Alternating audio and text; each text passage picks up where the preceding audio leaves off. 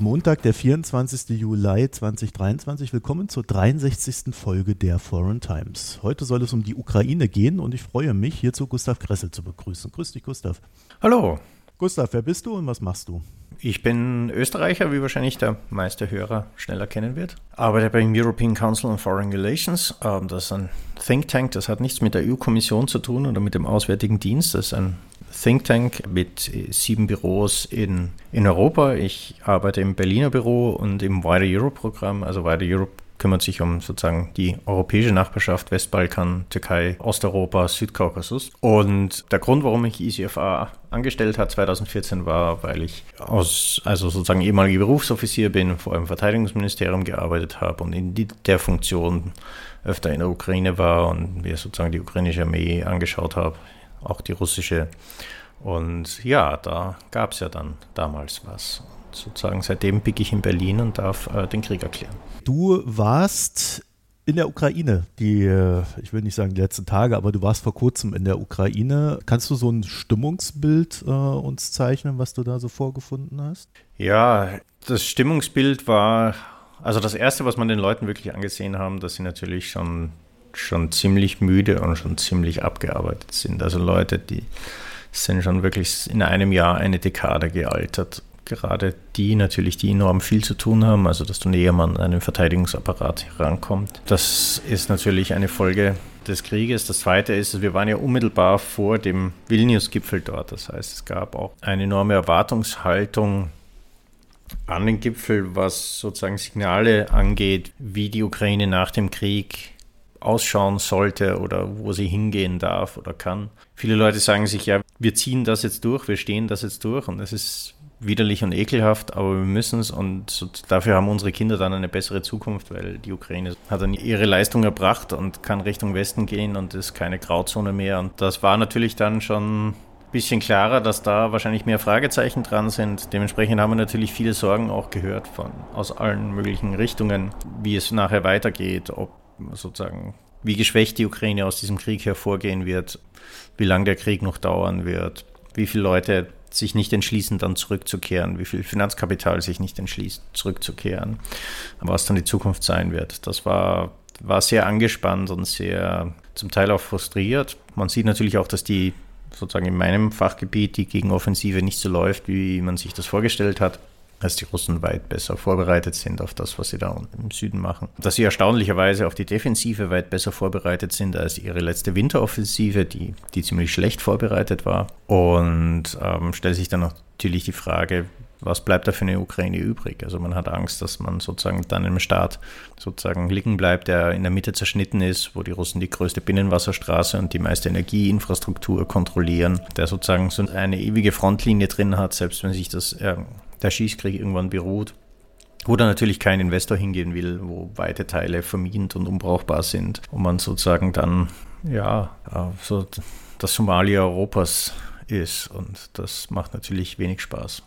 Wir haben das letzte Mal vor rund einem Jahr gesprochen. Also ich glaube ein Jahr und ein Monat. Da war die Stimmung noch eine ganz andere. Ne? Da, da hatte man gerade, sage ich mal, die, die, erste russische Welle abgewehrt, niedergeschlagen, teilweise auch Erfolge gefeiert und äh, ging dann recht hoffnungsfroh, soweit man das halt dann im Krieg sagen kann, in die Sache rein. Das heißt, seitdem hat sich doch einiges gedreht dann auch. Seitdem hat sich einiges getan. Seitdem, man muss natürlich auch sagen, dass die ukrainische Armee von heute jetzt auch nicht mehr die Armee ist vor einem Jahr. Also es sind die Verluste zum Teil sehr hoch über den Winter auch gewesen. Wir kennen immer noch nicht sozusagen das echte Urteil über Bachmut, wie viel, wie viel Ukrainer dort auch geblieben sind. Die Gegenoffensiven, die, die große Schwäche der russischen Armee, die man letzten Herbst ausnützen wollte. Die hat sich als Schwächephase so leider natürlich nicht fortgesetzt. Und der Ukraine ging ja dann sozusagen in der, in der zweiten Phase Munition und Gerät aus. Da kam natürlich sehr langsam sehr wenig nach. Dann hat die Ukraine in diesem Frühling natürlich auch Fehler gemacht, also dass man zum Beispiel neues westliches Gerät in neu aufgestellte Brigaden gibt, anstatt alte, erfahrene, kampferfahrene Verbände umzurüsten. Das verdoppelt den Trainingsaufwand, weil die Leute sozusagen von zu Fuß Infanterie umgeschult werden müssen auf mechanisierten Kampf und gleichzeitig auch eingeschult werden müssen auf neues Gerät, das sie so gar nicht kennen und das die Armee so gar nicht kennt. Das ist sicherlich ein Fehler auf der ukrainischen Seite, das unterschätzt zu haben. Auf der anderen Seite, es war halt auch so, man sieht, wie stark die Russen ihre Verteidigungsstellungen aufbauen. Da gab es viele, die sagen, ja, wir müssen schneller losschlagen. Jeder, jeder Tag ist sozusagen verstrichen und vergeudet. Andere haben gesagt, ja, die Armee ist noch nicht so weit, die kann, die kann hier noch nicht viel ausrichten. Wir müssen länger trainieren. Und das Problem ist, beide haben für sich recht. Das Problem ist, man weiß nie, wo man den goldenen Schnittpunkt setzt und sagt, okay, jetzt haben wir ausreichend trainiert, dass wir es schaffen, und aber nicht so viel Zeit hinter uns gelassen, dass die Verteidigungsstellungen zu dick sind.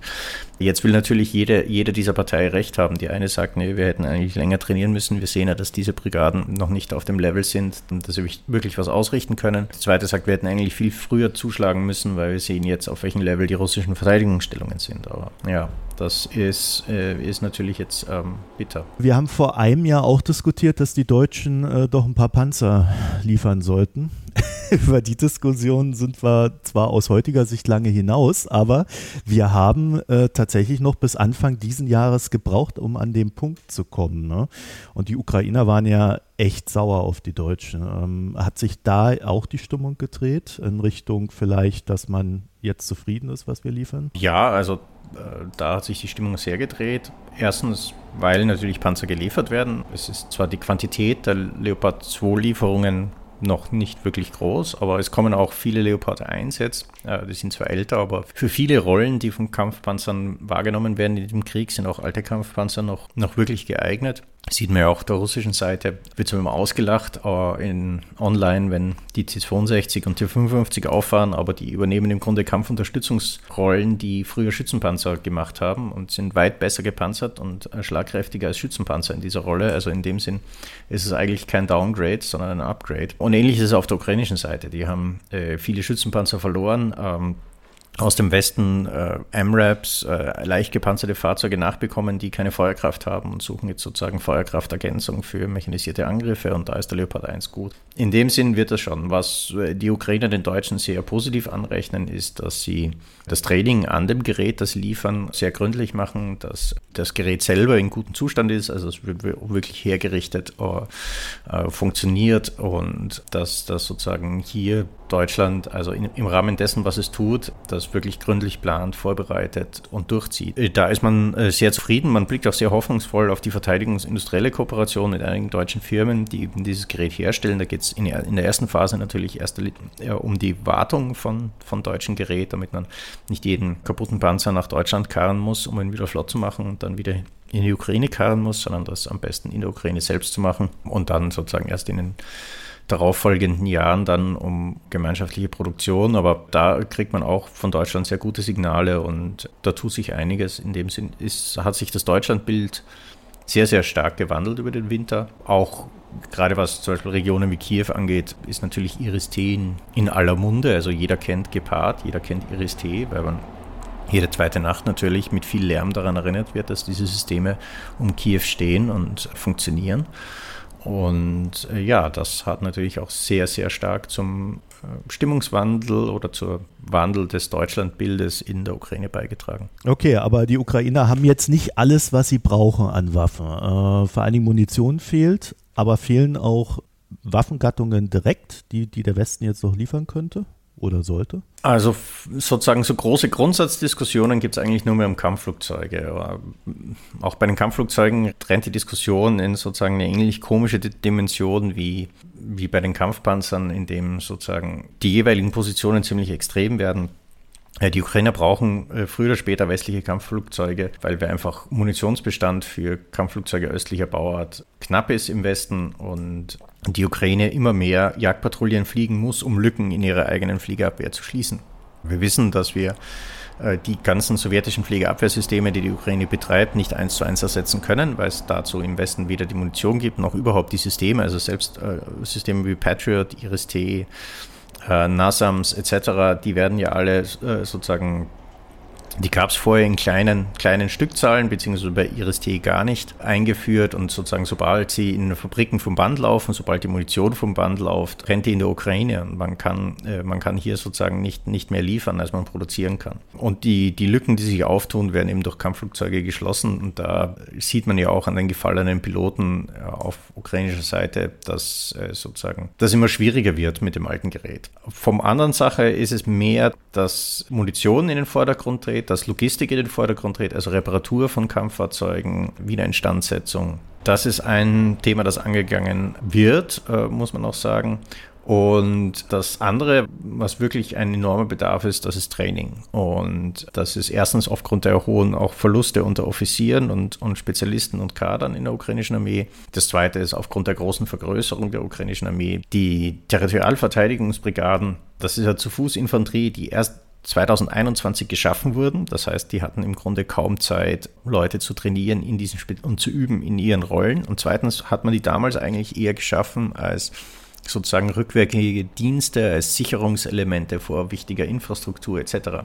Dann hat man sie angefangen, als leichte Infanterie in den Kampf zu schicken, weil man kaum andere Wahl hat und hat den Leuten sozusagen den zu Fuß Infanteriekampf stärker angeübt. Und jetzt fängt man an, sie zu mechanisieren, also äh, sie stückchenweise mit gepanzerten Fahrzeugen auszustatten, damit man sie eben auch für größere Operationen gebrauchen kann, wie diese Gegenoffensive. Das Problem ist, das ist eine enorm steile Lernkurve für viele Leute taktisch, aber dann auch was Planung von Logistik, äh, Koordination unterschiedlicher Waffengattungen angeht. Zu Fußinfanterie hat er äh, rückwärtige Sicherungsdienste, die, die machen kaum Kampf der verbundenen Waffen, die brauchen sich nicht weit bewegen, die haben wenig Erfahrung in Dingen wie Logistik. Pioniereinsatz etc. Das müssen sie jetzt alles on the job lernen und ich glaube, dass es für viele, für viele Kommandanten äh, der sozusagen Brigade, Bataillonslevel eine, eine ziemliche Überforderung, was da gerade abbrennt.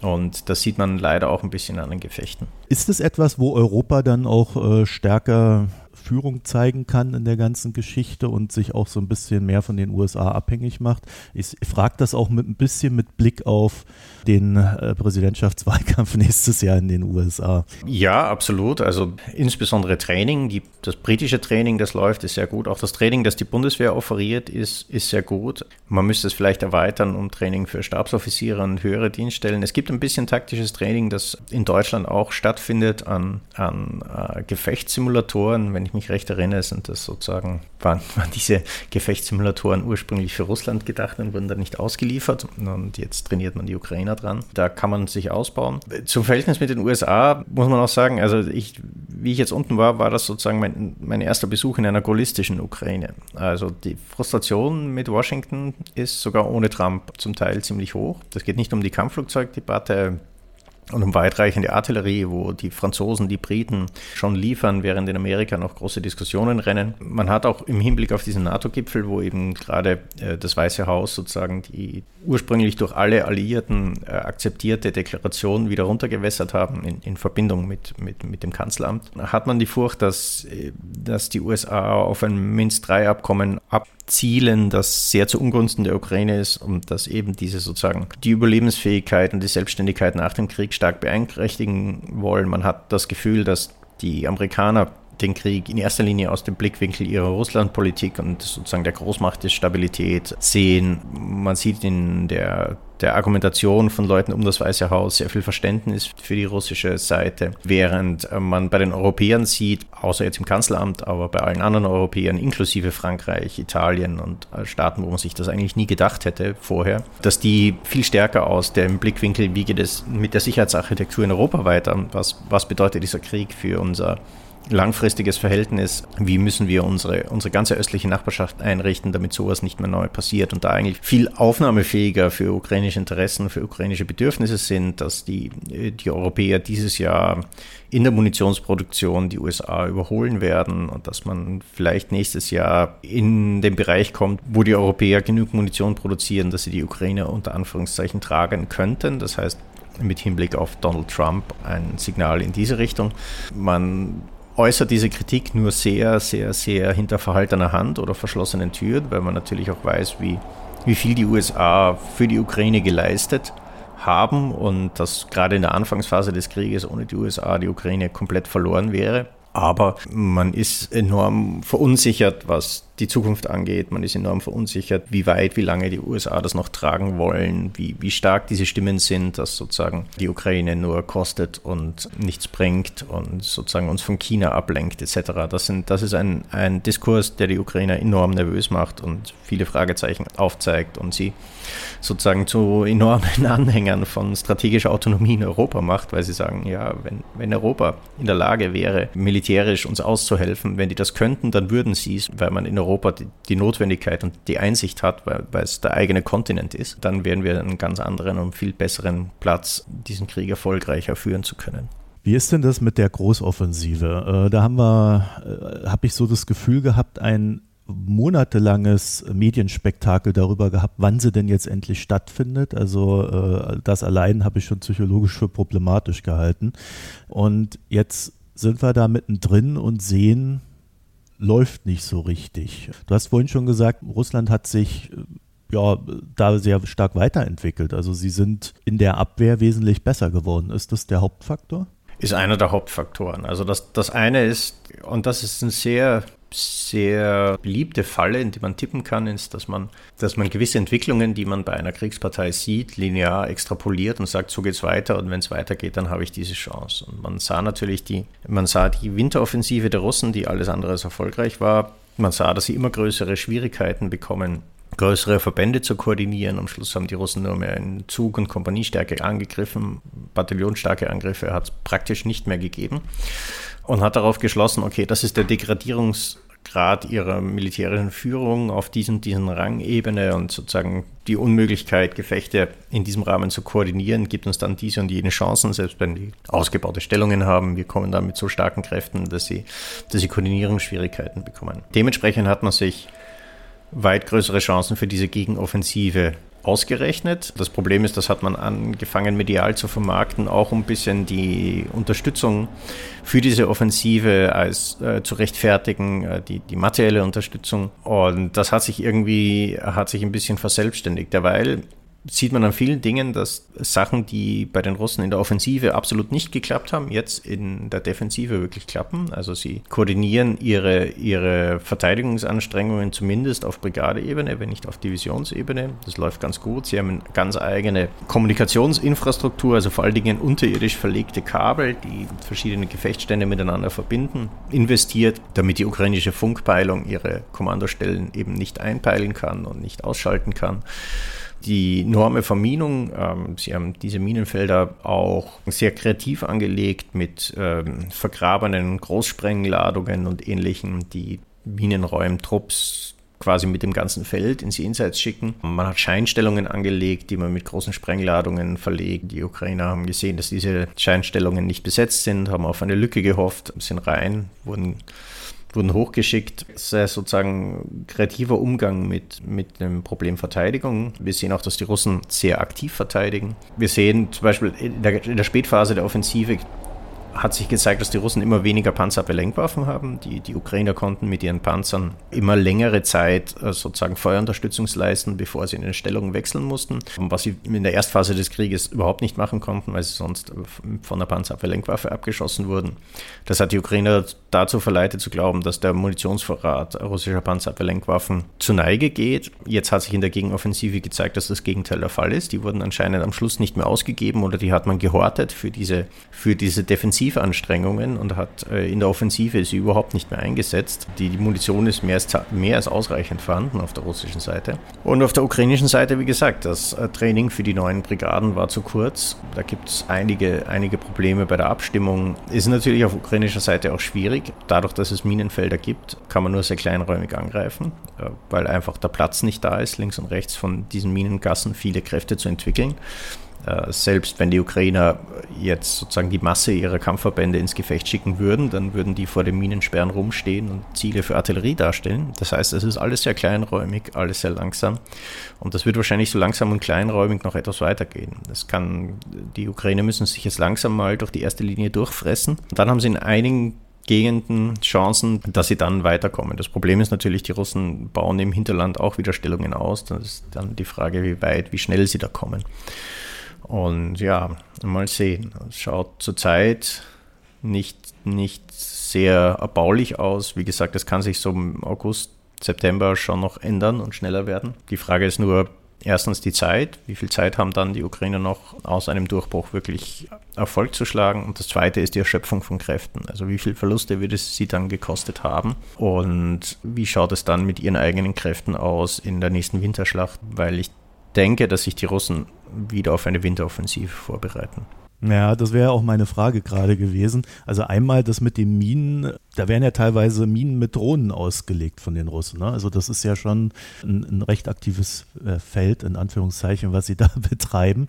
Heißt aber auch, man kann das ja immer wieder weiter fortsetzen. Ne? Also wenn da das eine Ding weggeräumt ist, dann könnte man ja schon wieder das nächste aufgebaut haben. Und das Zweite ist, äh, was ist denn das Problem da im Winter? Also im Donbass ist, kann man im Winter recht gut Krieg führen. Der Donbass ist großteils so wie Niederbayern in etwa von der Topografie, leichte Hügel, natürliche Bachläufe, recht viel Straßen, asphaltierte Straßen, Eisenbahnlinien. So eine sehr dichte logistische Infrastruktur, weil ein Schwerindustriegebiet ist. Und eine Schwerindustrie braucht gute Straßen, sonst entsteht da nichts und wird da nichts verkauft. In der Südukraine, Saporizhia, Oblast, äh, Kherson Oblast ist das andere landwirtschaftliche Region, sehr flach, kaum oder sehr, sehr, sehr dünnes Netz an asphaltierten Straßen, äh, sehr dünnes Eisenbahnnetz. Das heißt, wenn es dort längere Perioden von schlechtem Wetter gibt und die, die Feldwege aufweichen, äh, dann ist das für die Bewegungen mit militärischen Fahrzeugen in der Quantität, die da erfolgt, weil dann nicht ein Fahrzeug drüber rollt, sondern dann sozusagen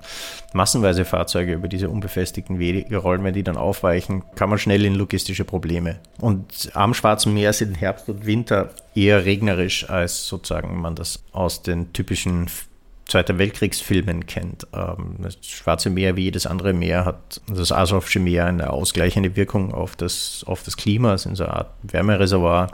Äh, das sind die Winter viel milder und regnerischer, Boden nicht wirklich tief gefroren.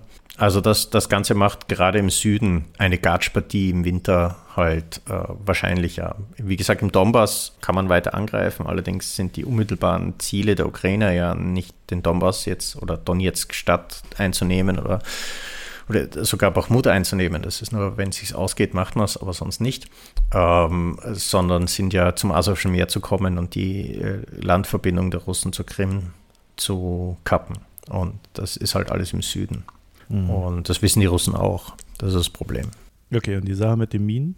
Ja, die Sache mit den Minen, ähm, ja, also äh, mit Drohnen, mit Feldraketenwerfern, Fernverminung, da, da wird enorm viel gearbeitet. Also dem Moment, wo, wenn man ja Minen drin, normal verlegtes Minenfeld eine Gasse räumt, dann ist das sozusagen ein dünner Streifen. Dann schauen die Russen, dass sie mit Drohnen oder mit Raketenwerfern dort wieder Minen reinlegen, äh, legen, damit sozusagen die nachfolgenden Verbände nicht durchkommen oder nicht verstärken können. Das verlangsamt die ukrainischen Angriffe enorm. Und das Hauptproblem sind natürlich diese vorbereiteten, äh, angelegten riesigen Minengürtel, weil die die Bewegung verengen. Die muss ich zuerst mal räumen, dann muss ich zuerst eine Gasse durchräumen und dann habe ich eben diese schmalen Gassen und kann mich nur in diesen schmalen Gassen vor und zurück bewegen. Und deshalb für die russische Artillerie gut, unter Anführungszeichen, weil sie Bewegung kanalisiert. Das heißt, wenn ich diese schmalen Streifen dann beschieße, dann die Ukrainer müssen da durch, dann wäre irgendwen wäre ich schon erwischen. Das zweite für Kampfhubschrauber und für Kampfflugzeuge, die dann auch äh, die Kampfflugzeuge Gleitbomben in diese Streifen hineinwerfen, beziehungsweise die Kampfhubschrauber dann genau schauen, wo hier müssen sich die Fahrzeuge durchbewegen, wie, wie kann ich die am geschicktesten angreifen, dann auch leichteres Ziel haben. Aber wobei man auf der anderen Seite sagen muss, die Russen verteidigen sehr aggressiv. Sie versuchen sofort durch Gegenangriffe die Ukrainer aus gewonnenem Gelände wieder zurückzuwerfen. Und da wirken sich die Minenfelder für die russische Seite genauso negativ aus. Also die Minen sind ja sozusagen, die diskriminieren ja keinen Panzer, die äh, schalten jedes Fahrzeug aus, das drüber fährt. Das heißt, die Russen können ihre Gegenangriffe auch nur einen sehr schmalen Streifen veranstalten und diese schmalen Streifen werden dann von den Ukrainern wieder unter Artilleriebeschuss genommen und da gibt es recht hohe Ausfälle auch auf russischer Seite, gerade an technischen Gerät. Kampfpanzer, Artilleriesysteme, Schützenpanzer etc., weil eben die Bewegungsstreifen auch da gering sind und die Ukrainer vor allen Dingen mit Drohnen schauen, dass sie entlang der wenigen Bewegungsstreifen, die sind, dass sie die überwachen und dem Moment, wo sich die Russen zeigen, mit Artillerie drauf wirken. Deshalb ist mhm. zurzeit, also auch die russischen Verluste in dieser Schlacht äh, sind sehr, sehr hoch und es, wir sind sozusagen quasi in einer in einer sehr unspektakulären, unter Anführungszeichen, für den Zuschauer Abnutzungsschlacht, aber die wie die weitergeht und wie das Abnutzungsverhältnis gegenseitig ist, wird bestimmen, ob, ob sozusagen im späteren Verlauf dieser Offensive die, die Ukrainer gute Manöverchancen haben. Weil, wie gesagt, wenn sie die Russen weit genug abnützen, dann, äh, dass die Russen ihre Gegenangriffe nicht mehr so fahren können, wie sie jetzt tun, dann haben die Ukrainer es bedeutet leichter, äh, durch die russischen Linien zu stoßen. Wie spielt in dem Zusammenhang die Clusterbomben mit rein? Die Clusterbomben sind in erster Linie, also in erster Linie sind sie Artilleriemunition. Ähm, das Problem ist mit Beschaffungsschwierigkeiten. Im Westen ist es einfach mal eine Möglichkeit der Ukrainer, mehr Munition zur Verfügung zu stellen, die sie verschießen können. Aber man muss sich vorstellen, Artilleriemunition, die Granaten herzustellen, ist das eine. Äh, die Treibladung ist meistens das andere. Und äh, sozusagen je nachdem, wie Betriebe produzieren, hat man eine Vorlaufzeit von sechs bis neun Monaten bis sozusagen eine Granate, die bestellt wird, auch ausgeliefert werden kann. Weil vor allen Dingen das Treibladungspulver reifen muss, sonst ist es instabil. Deshalb sind sozusagen Munitionssätze, die schon auf Lager sind, gerade jetzt wichtig, weil man damit den Ukraine mehr Munition geben kann. Die ganzen Munition Bestände, von denen die Kommission redet, die jetzt produziert werden, von denen Rheinmetall redet, die werden zwar produziert, aber die werden erst im Herbst, Winter ausgeliefert. Das zweite ist, Streumunition ist vor allen Dingen äh, effektiv gegen gepanzerte Fahrzeuge. Das Problem mit Artillerie, ein gepanzertes Fahrzeug zu treffen, das ist immer ein bisschen ein Zufallstreffer, wo äh, die Artillerie hinschießt. Also sozusagen, je nachdem, wie präzise das Rohr ist, einen gewissen Streukreis. Irgendwo innerhalb dieses Streukreises fällt die Granate rein. Und ich kann nicht so genau schießen, dass ich wirklich auf einen Punkt treffe. Das Problem ist, ein Kampfpanzer oder viele Schützenpanzer sind gegen Splitter relativ gut geschützt. Das heißt, äh, ich muss entweder das Ding direkt treffen oder ich muss sehr knapp daneben schießen, dass sozusagen die Druckwelle noch größeren Schaden und die Splitter größeren Schaden am Panzer selber verursachen, um ihn außer Gefecht zu setzen. Das braucht sehr viel Munition, weil wie gesagt, ich kann nicht so genau hinschießen und irgendwann lande ich einen Treffer auf dem Ding, aber da muss ich ein paar Mal sozusagen pro Fahrzeug wirklich öfter hinschießen. Mit Streumunition ist so, dass eine Granate aufklappt und sozusagen ausgestoßen werden viele kleine sogenannte Bomblets, also kleine Granatkörper. Die sind, haben so einen Sprengsatz, dass sie Panzerungen von oben durchschlagen können und die verteilen sich dann im Gelände. damit habe ich natürlich eine viel höhere Chance, mit einer Granate so einen Panzer oder ein gepanzertes Fahrzeug, ein Artiller gepanzertes Artilleriesystem oder Schützenpanzer oder Radargerät oder auf was auch immer ich schieße, zu treffen und, und auszuschalten. Und deshalb sind sie gerade für die Abwehr von solchen Gegenangriffen enorm effektiv, weil ich mit wenigen Granaten ganze mechanisierte Verbände quasi dezimieren kann. Für eingegrabene Infanterie in Schützengräben sind sie eigentlich gar nicht so effektiv. Ich weiß nicht, warum das immer so sozusagen jetzt gelobt wird, aber okay. Der Nachteil dieser Dinge ist, dass sie natürlich eine Blindgängerrate haben und dass die Blindgängerrate später natürlich eigene Truppen gefährdet oder Zivilisten gefährdet, die hier aufräumen. Dazu muss ich aber wirklich relativierend sagen, dass Blindgänger gerade in diesem Krieg ohnehin ein enormes Problem sind. Also die Russen haben zum Teil Munition verschossen, die äh, aus uralten Lagerbeständen der Sowjetunion kam, wo wir eine Blindgängerrate von etwa 30 Prozent haben. Auch die Ukraine hat irgendwo, die Ukraine kauft jede Granate, die es gerade für sowjetische Systeme irgendwo findet. Verkaufswillig, also Staaten in Afrika, in Nordafrika, die verkaufen der Ukraine auch nicht die modernste und beste Munition und die neueste Munition, sondern schauen eher so, haben wir noch irgendwo überlagertes Zeug, das wir der Ukraine abgeben können, weil die zahlen jetzt einen guten Preis. Raus mit dem Zeug. Diese Dinge haben auch eine relativ hohe Blindgängerrate. Das heißt, äh, und es ist dann im Grunde für den Zivilisten wurscht, ob er von so einem, äh, von so einem Bomblet später beim Feldbestellen getötet wird oder von einer 130 mm oder 152 mm Artilleriegranate, die da im Feld steckt. Das heißt, alle die Felder, alle die Schlachtfelder in der Ukraine, die, die wir hier kennen, die müssen nachher sowieso dekontaminiert und, und auf nicht explodierte Granaten untersucht werden, sonst sind die als Agrarfelder oder als Gegenden unbrauchbar. Das hat, ob, mhm. ob man da Streumunition einsetzt oder nicht, muss ich ehrlich sagen, bei dem, was da sonst so verschossen wird, ist fast schon wurscht. Ja, ich muss auch immer an Deutschland denken, wo quasi jeden Tag noch irgendeine Weltkriegsbombe gefunden wird. Und äh, ja, also da, also man wird sich auch einfach grundsätzlich damit abfinden müssen, dass das noch ein langer Prozess ist, äh, dann, wenn dieser Krieg überhaupt irgendwann mal vorbei ist. Ne? Ja, man kann sich etwa anschauen, wie zum Beispiel in Kroatien oder in Bosnien, äh, wie lange die Entminung und die Beseitigung von, von Kriegsmaterial aus der Erde, also vor allen Dingen vergrabene Minen und nicht kartierte, also nicht in Karten eingezeichnete vergrabene Minenfelder, die irgendwer angelegt hat, hat, aber keiner weitergesagt hat, äh, wie lange das dort gedauert hat. Und das ist natürlich in der Ukraine auf viel größerem Maßstab. Das Land ist viel größer als Kroatien. Irak wäre ähnliches Problem zu finden, wer da Vergleiche sucht. Ja. Äh, Gustav, ich habe noch eine letzte Frage an dich in persönlicher Natur, weil mir ist aufgefallen in unserem Gespräch, du klingst nachdenklicher als äh, vor einem Jahr. Zehrt auch an dir, oder? Ja, natürlich. Also, mein, es ist ja so, man, ich habe auch Bekannte, die jetzt äh, nicht mehr aus dem Krieg zurückkommen. Ähm, und man fühlt sich ein bisschen auch verantwortlich für sozusagen gerade wenn man dann, wenn man dann so oft im Fernsehen ist oder im Radio für das sozusagen wie der Krieg interpretiert sind und wenn man da auch, ja, liegt mir auch äh, öfter mal falsch. Ähm, und man fragt sich natürlich immer, was äh, sozusagen was bedeutet das? Hat man da, hat man da zu einem Blödsinn beigetragen? Ist, ähm, ja, ist, ist natürlich auch so, aber ähm, sozusagen das Grundproblem, das wir haben, ist, äh, besteht natürlich nach wie vor seit, seit Beginn des Krieges. Ist, wenn, der, wenn der Krieg aus unserer Sicht in die Hose geht, haben wir ein wirklich enormes Sicherheitsproblem. Nicht nur, dass die Ukrainer dann unter die Räder kommen, sondern ähm, das, das weitere Sicherheitsproblem mit diesem Russland, das dann siegreich aus einem Krieg hervorgehen würde, ist, wäre horrend.